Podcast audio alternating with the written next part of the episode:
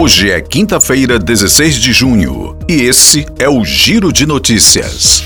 Estudantes já podem consultar antecipadamente o número de vagas ofertadas e as regras de cada universidade participante do SISU, o Sistema de Seleção Unificada de 2022.2. As inscrições começam no próximo dia 28 e vão até o dia 1 de julho deste ano. O estudante pode visualizar as vagas ofertadas por modalidade de concorrência, cursos, turnos instituições e localização de cada curso. Também será possível acessar a íntegra dos documentos de adesão de cada uma das instituições que participam do SISU. Para se inscrever, o candidato precisa ter feito o último Enem, obtido uma nota superior a zero na prova de redação e não ter realizado o exame como candidato treineiro. O site para consultar o número de vagas ofertadas por cada instituição é o acesso único.mec.gov.br.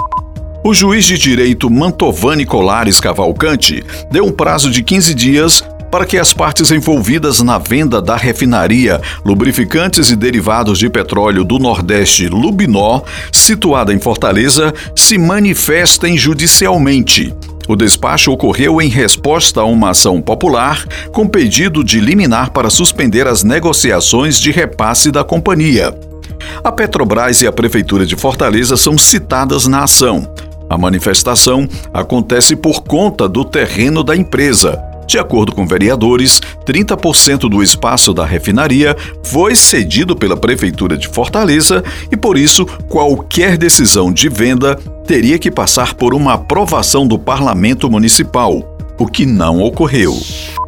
O Tribunal Regional Eleitoral do Ceará, TRE, decidiu caçar a chapa de vereadores do Partido Socialista Brasileiro, PSB, em Quixadá, por fraude à cota de gênero. A decisão ainda cabe recurso.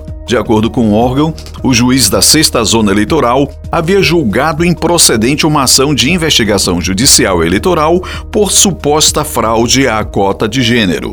No entanto, a coligação O Trabalho Não Pode Parar, formado pelos partidos PT, PDT, DEM e Republicanos, recorreu da decisão o caso envolve as candidaturas de Maria Clara Alves Bezerra e Janaína Camurça Rabelo, que, segundo o TRE, atuaram na campanha de familiares homens candidatos a vereadores pelo município nas eleições de 2020 com produção de Igor Silveira e sonoplastia de André do Vale. Essas e outras notícias em gcmais.com.br.